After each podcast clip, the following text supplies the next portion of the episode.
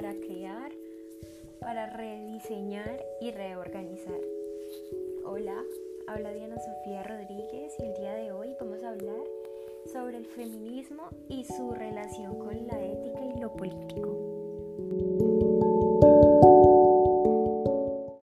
Para comenzar con la indagación sobre si el feminismo es una teoría política o ética, me gustaría tratar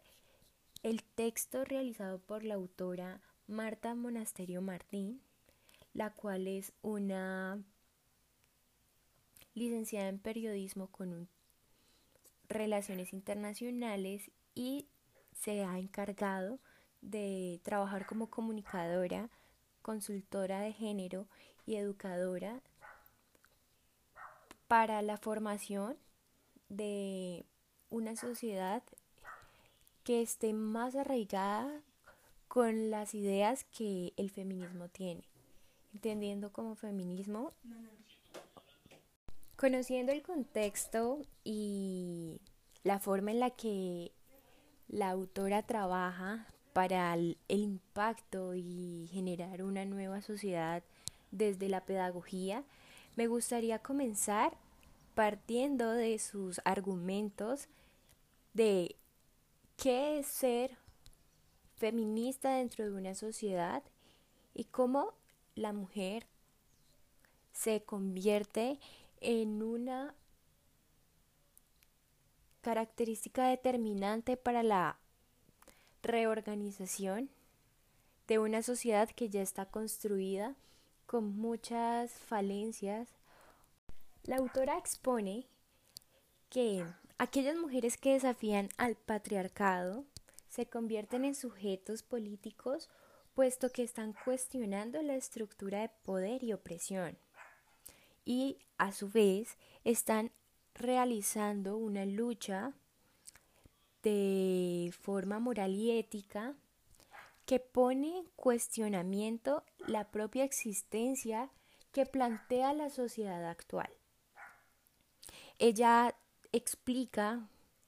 que las metas generales del feminismo siempre han sido al entorno de la emancipación, a la libertad, a la equidad y a la autonomía.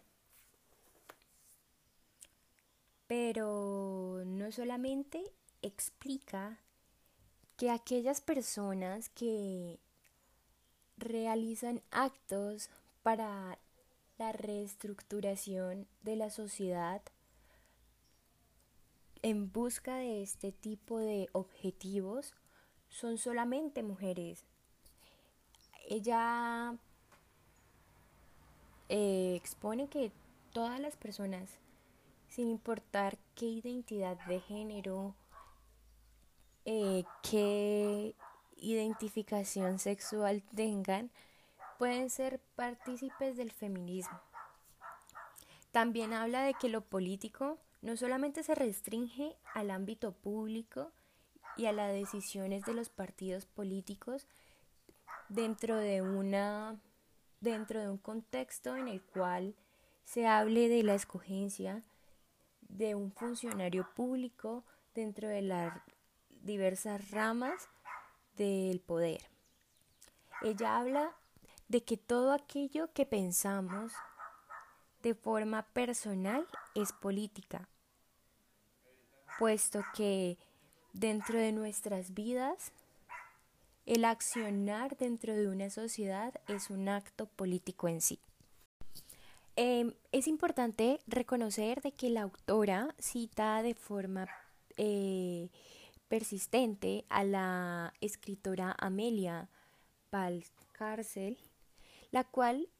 eh, textualmente dice que declarar natural, es decir, legítima, una desigualdad tan patente, ha hecho muy cómodo no tener que tomarse nunca en serio la igualdad humana ni la libertad,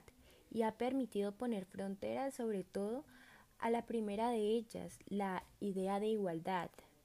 pues esta está demasiado turbadora. Teniendo en cuenta lo que esta autora dice, lo que quiere eh, hacer significar Marta es que el hecho de identificar a una mujer como frágil por el simple hecho de ser mujer o de asociar a unas características de construcción social a la cual se debería, entre comillas, seguir para poder encasillar dentro del término de mujer dentro de una sociedad es un acto que impone la desigualdad porque si lo vemos desde una perspectiva más crítica,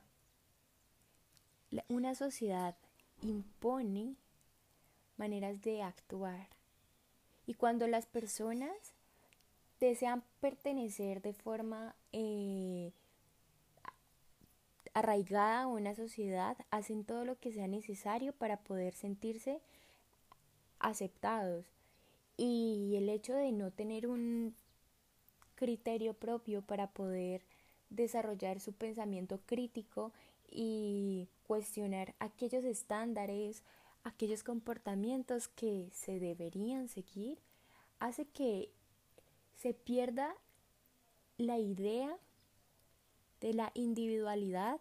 de la acción política que tiene el cuestionar,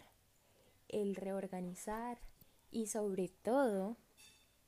la participación. El feminismo es una lucha por la igualdad de los derechos, en donde las mujeres y los hombres, sin importar de forma biológica cuál sea su genitalidad, tengan la misma eh, asequibilidad a los privilegios y sobre todo sean tratados como iguales dentro de la sociedad. El actuar y pensar en feminismo solo tiene sentido si se quiere transformar el poder. Y para ello, la única forma de poder transformar el poder es dentro de la participación activa dentro de una sociedad con acciones, con ganas de realizar una actividad que tenga como objetivo concientizar de forma pedagógica en donde se evite transgredir al otro por pensar diferente, puesto que se basa en la tolerancia y no en una tolerancia vacía de es que debes eh, respetar lo que el otro piensa, sino, sino que a pesar de que no comparto eh, tus lineamientos de pensamiento, tengo la capacidad de darte argumentos que pueden colocarte en cuestionamiento del por qué tú piensas como piensas y yo pienso como pienso y aún así podemos coexistir y podemos llegar a un consenso de forma pacífica para poder eh, poner sobre la mesa puntos de vista que realmente son importantes tratar. Otra cosa que siento que es importante que tengamos en cuenta es que la autora Emma Goldman dice que, y la autora María cita y expresa que le parece súper valioso su aporte, es que el derecho a la igualdad debe pasar y empezar desde la mujer, desde su esencia, puesto que la única forma de apropiarnos de esa libertad es creyendo que la tenemos. A pesar de que no la tengamos eh, de forma tangible y tan diversa como nos gustaría tenerla, el hecho de pensar de que ya somos libres implica de que estamos creyendo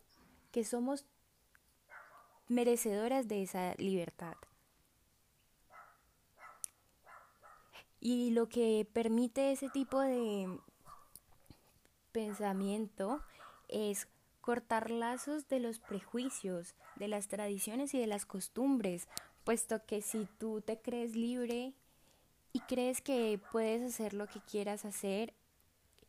importante mencionar que sin dañar al otro, y si ese tipo de acciones no siguen los lineamientos tradicionales, no pasa nada porque está bien, porque te sientes libre de hacerlo. A manera de conclusión, eh, si me preguntan a mí como la expositora del podcast, si la teoría feminista o bueno, ese movimiento como tal tiene una trascendencia ética, mi respuesta será sí, porque el colectivo como tal quiere transformar desde la acción pedagógica de mujeres y hombres que creen en la transformación de un sistema que falla y que permitirá que más personas se sientan incluidos dentro de él.